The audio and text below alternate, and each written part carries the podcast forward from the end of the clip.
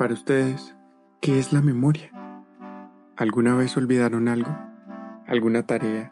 ¿Algún cumpleaños? ¿Alguna aventura o algún amor? Antes de yo estar fuera de estos procesos, yo pensaba que la memoria era no olvidarse ir a la tienda, no olvidar que hay que aprenderse una lección para mostrarla en el colegio. Yo pensaba que esa era la memoria. La memoria está hecha de vidas, y las vidas son una tensión constante de cambios inesperados, como cuando descubrieron que la infancia no regresaría jamás, o que, al nacer en un país en guerra, la vida de cualquiera puede desaparecer. La memoria cambió para Margarita cuando le arrebataron a su hija Carol. Cuando usted se le muere su mamá, queda huérfano. Si se le muere su esposa, queda viuda. Si se le muere su hermano, pues quedó deshermanado y se le murió su hermano. ¿Y la desaparición qué? A mí que me desapareció, ¿cómo quedé yo? Es un camino largo, es un camino oscuro, es un cáncer vivo, un cáncer que no tiene nombre. En el anterior capítulo escuchamos el grito de la desaparición forzada. Ahora Margarita Restrepo reflexionará sobre la memoria que mantiene presente a su hija Hola, esto es Realidad Imaginada, al otro lado del relato. En este capítulo los acompañará Cristian Prieto y Michelle Morales. Continúa con nosotros. Todo parecía igual, sin cambios ni un final que borrara esa sensación de contener nervios, miedo y un sinfín de sollozos, desconcierto, rabia, pánico y un sinfín de dudas sin responder, hasta que los días regresaron sin ella. Continuó lo cotidiano y no se fue la angustia. Ahí, en medio de la interrupción de la desaparición, la vida quedó atorada. Yo siento que ella me reclama algo. Yo veo la foto, entonces yo pienso y relaciono, Carol, pero estás desaparecida, pero ¿por qué? O sea, y me da una cosa muy violenta. Anterior no podía ver la foto, ya al menos la veo. Eso es algo que ya he aprendido como a enfrentarlo. Una foto, su foto, parece suficiente para hacer temblar el tiempo y enfrentarlo para interrogar los daños del pasado y alterar el curso de la historia, porque quien está en esa foto aún no regresa, y, a pesar de que no esté, perdura como una huella, como una señal vital que convive con el dolor, y le otorga otra cara a la historia del conflicto armado. Esa memoria está aferrada a nuestro dolor, a uno como madre, como persona, como mujer, donde quiera que vaya. Esa memoria siempre está aferrada a la sombra de la desaparición. Uno siente que hasta en el aire que respira está la voz Está en el aire que respira, está la imagen de ese ser que no está y el eco de su voz siempre queda en la mente de uno. Una lágrima. La memoria está hecha con un poco de nuestros miedos y tristezas, de las rupturas que por poco nos destruyen y los remiendos que nos hicimos para sanar, de los lugares, los encuentros y sus silencios. Ahí donde se propicia la búsqueda de nuevos sentidos a causa de la desaparición. En fin, la memoria está hecha con una lágrima. A mí me ha tocado ir en el metro y a veces como que mi mente se transporta a otros lados, como que a soñar despierta, que si Carol estuviera bien, que es como sería mi vida y cuando menos pienso las lágrimas se me van viniendo. Hablamos de un amor maternal, que en el encuentro con su hija ausente toma ese silencio, esa biografía interrumpida y la hace hablar en conjunto con su memoria. La trae al presente cuando la piensa y le da un nuevo lugar en el tiempo para que permanezca. Así duela. Un dolor que desgarra un dolor que desgarra. Cuando a mí me mataron mi niño en el 99, hubo un momento que yo pensé, hubo un momento que me pasó por la mente, yo quiero volverme a meter mis hijos de donde los saqué. Y yo, pero si ya no cabe. Es una, una pregunta que en mi desespero yo me hice. La desaparición lastimó la memoria. Entre sus capas heridas, que son los años vividos con Carol, pide que escuchemos cómo tiemblan las entrañas de sus recuerdos, para hacer resonar ese dolor que muchas veces no se puede decir que es que la madre lo siente uno, que se le mueve la matriz, que es que su hijo estuvo ahí, o sea, fue arrebatado, fue arrebatado. De esas heridas en su memoria, surgió una cicatriz como bordadura del dolor, que protegió los recuerdos de su hija, como una madre que, a pesar de que permanezca sangrante y no pueda sanar, le otorga un nuevo nacimiento a otras memorias. Esa cicatriz física, si trato de borrarla, la cicatriz del alma no se va a borrar. Que esa cicatriz queda en mi alma y en mi corazón, en mi mente. Esa cicatriz siempre va a estar haciendo memoria por lo que sea, por donde sea, y siempre va a estar haciendo memoria. Propicia remembranzas, porque a quienes ocultó la violencia como olvidos, no solo son una falta, son vacíos llenos de algo, de alguien, de muchos desaparecidos. En ocasiones Margarita completa sus recuerdos con los afectos y gestos de otros, con los lugares y sus objetos. Ese puesto ya no está, la blusa de ella, la pijama de ella, recordar su rostro, porque siempre si es al desayunar, al almorzar, al comer, todo, todo, si es en lo bueno que hago, todo está caro el presente. Entonces, ¿qué estoy haciendo? Estoy uniendo esa memoria con mi dolor en la búsqueda de esa luz. Para Jesús Domínguez, director de la obra de teatro sobre desaparición forzada, Río Arriba, Río Abajo, va enlazado a la memoria personal de las víctimas y sobrevivientes, porque desde una canción hasta una palabra, desde mirar a su hijo y que el hijo se parezca al padre, desde sacar una fotografía de un álbum familiar y que aparezca el desaparecido o la desaparecida. Hacer memoria revela los sentidos de esta dura verdad y propone otros acercamientos con el pasado. Desde ese pasado lleno de juegos y celebraciones que aparecen por la vida y que habla de quienes nos hacen falta. Por ejemplo, cuando se está trapeando, yo siempre me acuerdo, yo y Carol era una que sacaba a todos para afuera para trapear. Ahí estoy en una memoria. Y las muchachas dicen, ay, Carol, como era de canzona. Bueno, se van para afuera que voy a trapear.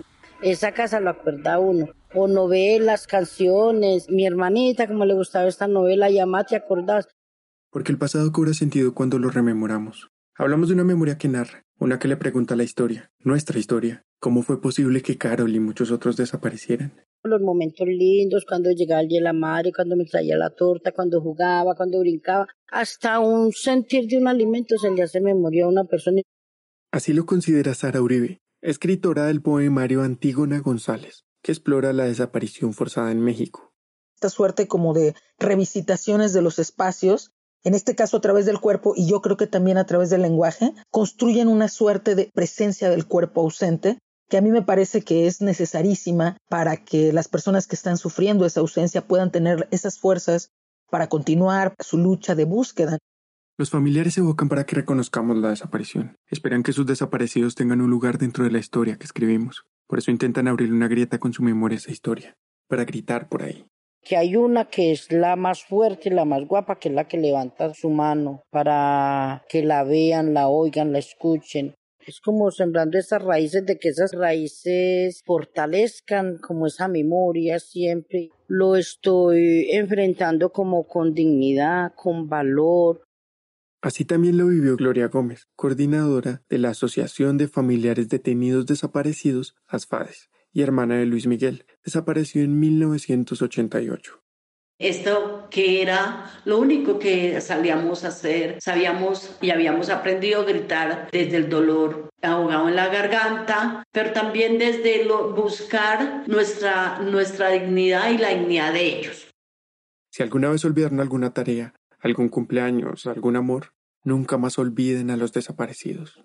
Tengan presente que hablamos de olvidos impuestos por los actores que intentan eliminar las pruebas de su crueldad, lo que implica que hay una tensión de memorias porque el olvido armado también hace historia a punta de sustituir el dolor. De que quien busca de alguna manera tiene esta suerte de obsesión o de compulsión por el nombrar, porque está plenamente consciente de lo poderoso que es el olvido y de la necesidad de estar evocando esa presencia para, para tener esa fuerza de seguir buscando. La memoria en parte alivia, porque muchas ocasiones uno está como que no puede llorar, como está así, uno ve como esa memoria se, se pone a llorar y descarga, entonces le da fuerza a uno para seguir. O es que la memoria no se puede olvidar.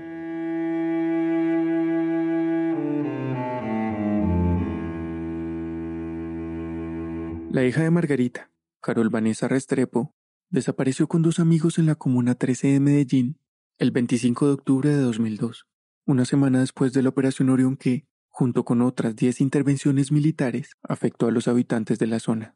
Uno piensa, yo hay momentos en que he pensado, si yo tuviera la mentalidad que tengo hoy, el conocimiento que tengo hoy de este país, yo nunca hubiera tenido hijos, no hubiera tenido hijos. ¿Para qué? Para ver mi hijo que me lo maten, para pasar lo que pasó hoy con mi hija desaparecida. Es muy duro cuando a un hijo de uno le hacen daño. En palabras de la socióloga Natalia Muñoz, incluso a veces cuando hay como olas de conflictividad en ciertos sectores de la ciudad, la administración municipal y la fuerza pública amenazan con operaciones militares. Hay un temor muy fuerte porque realmente las operaciones militares en la Comuna 13 partieron la historia de la ciudad en dos. Entre los años 2003 y 2006, la tasa de homicidios se redujo en un 81%. la desaparición forzada fue la manera de matar sin dejar rastros. Para Luz Caribe, abogada de la Corporación Jurídica Libertad, la desaparición forzada ha sido utilizada como un mecanismo para reducir los índices de homicidio. Se incrementa y se vuelve una práctica sistemática, entonces se utilizó como la forma de dar una lucha contra insurgente sin mostrar homicidios. Entonces, una forma de, de ocultar la problemática. Mientras los homicidios bajaban, el número de familiares que buscaban a sus desaparecidos en la Comuna 13 iban en aumento, como nos lo contó Jorge Mejía, actual director de planeación de la Alcaldía de Medellín. En esa transición entre la presencia de la guerrilla urbana y el paramilitarismo se dio esa modalidad de la desaparición de muchas personas. No sabemos exactamente cuántas, algunos hablan de 200, 250, 300 personas, no se sabe con exactitud el número de las mismas, pero eh, generó toda una tragedia, eh, generó toda una llaga social que todavía no ha sido sanada. Entonces, ¿dónde están los desaparecidos? Andas buscándome en la oscuridad y a tientas, porque de algún modo intuyes que voy tras de ti. Por eso te pienso todos los días, porque a veces creo que si te olvido, un solo día bastará para que te desvanezcas. Fragmento de Antigona González, de la poeta mexicana Sara Uribe. Regresamos de nuevo a la escombrera, el sitio donde se presume que yacen los desaparecidos de la Comuna 13, lo que sucedió antes de las búsquedas. Margarita Restrepo lo recuerda así me llamó la amiga y me dijo, Márgara, baja, venga, baje para acá. Yo la invito a tomar un alguito y yo, ay, pero usted, ¿por qué con tanto misterio? Que no, hágale, mami, va, que yo, yo le quiero invitar a un alguito y yo me bajé para allá porque yo me amañaba mucho allá. Cuando al rato ya me dice, Márgara, cierto que usted está aliviadita y yo, porque usted es que le voy a decir algo. Cuando me mostró un colombiano y me dijo, Márgara, mire, entonces comunicado lo sacó la fiscalía uno en el momento del, desespero, uno como que no lee bien y decía que en la escombrera de la Comuna 13 probablemente se encuentren los cuerpos de los desaparecidos de la Comuna 3. A mí eso me marcó, me puse a llorar, yo me enloquecí muy horrible y llorando yo, yo no creía. En el año 2006, el colectivo de Mujeres Caminando por la Verdad, del que hace parte Margarita Restrepo y Los Elena, hizo su primera movilización masiva en la escombrera. También en el 2006, cuando se reinsertaron los paramilitares, los primeros paramilitares, yo sentía que esa era mi esperanza. Y yo, ay, voy a ver a Carol, me van a ver a Carol, si yo la veo, yo me tiro, yo me las quito. Yo pensaba miles de cosas, pero cuando vi que no, eso fue pues algo muy duro para mí. En el 2008, seis años después de las operaciones militares, los paramilitares confesaron en versiones libres que la escombrera fue un sitio de asesinato, tortura y ocultamiento de cuerpos. Ese mismo año, según la agencia de prensa del IPC, se registraron 70 denuncias de personas desaparecidas en la Comuna 13. Suponemos que una de esas fue presentada por Luz Elena Galeano. El 9 de diciembre del 2008 fue que desaparecieron a mi esposo Luis Javier Laverde Salazar, que lo bajaron del colectivo es algo silencioso porque nadie dice nada también pues por temor. Y lo chistoso es que como dicen en los medios que entre el año 2005-2006 los paramilitares se movilizaron. Pues en la Comuna 13 ellos no se movilizaron a finales de ese año, la Fiscalía y la Alcaldía de Medellín firmaron un convenio para buscar fosas comunes en la ciudad. En el año 2011, pues la Fiscalía encontró cuerpos, estaban más bien superficiales y lo lograron encontrar. Y eso fue todo lo que hicieron porque no, no, pues no hubo voluntad política para hacer unas excavaciones ahí antes de que creciera más esa montaña de escombros. Lo que nos decían era que no, no era posible.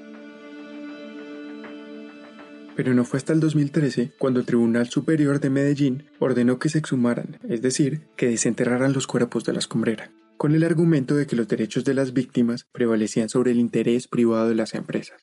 El tribunal dice, de acuerdo con la evidencia, el bloque Cacique Nutibara, un grupo paramilitar, tuvo por lo menos tres bases estratégicas en la Comuna 13, en las cuales, conforme a la evidencia de que dispone la sala, se encuentran los cuerpos de unos 300 jóvenes desaparecidos.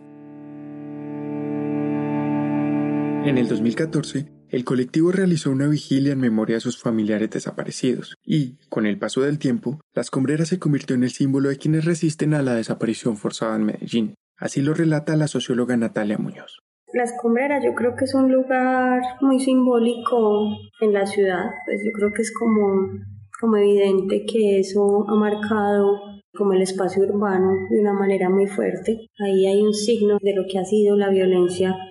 La escombrera parecía lugar palpable para hallar respuestas en medio de un territorio que se extiende, casi infinito, sobre los cuerpos que pueden estar en cualquier parte, como lo explicó Victoria Lince, profesora de psicología en la Universidad de Antioquia. La falta de prueba material que le permita pues al doliente constatar físicamente la pérdida hace de este proceso de duelo un evento mucho más complejo pues que frente a otros otras pérdidas pues donde hay una constancia. Es un anhelo de reencuentro del otro preferentemente vivo, claro está, pero también es un anhelo de tener una respuesta definitiva frente a lo que ha ocurrido, de poder reencontrarse o poder despedir. Porque tenemos que saber dónde llevar una flor, dónde darle sepultura, dónde ir a cantarle a nuestros hijos. Y yo creo que es parte del descanso, porque ahí después de que uno encuentra a ese ser querido empieza, ¿por qué lo hicieron? ¿Qué le hicieron? Sigue una tortura, pero al menos eso es como un escalón. La encuentro, la entierro, pero sigo en lo otro, cómo va a ser la reacción de esos otros procesos. En el siguiente capítulo abordaremos el impacto de la desaparición forzada en Colombia y lo que sucedió al buscar los desaparecidos en la escombrera de la Comuna 13. Agradecemos a Margarita Restrepo y a Luz Elena Galeano por hacer posible este episodio. También por el apoyo de Sara Uribe, Victoria Lince, Gloria Gómez y Jesús Domínguez. Te invitamos a seguirnos en tu plataforma de podcast favorita. Si quieres conocer más, visita nuestra página web realidadimaginada.com. También nos puedes acompañar en Instagram y Twitter como Realidad Imaginada Podcast. Realidad Imaginada es un podcast realizado desde Bogotá, Colombia. La portada fue ilustrada por Laura Patiño. Gracias por escucharnos. Regresaremos pronto con más relatos.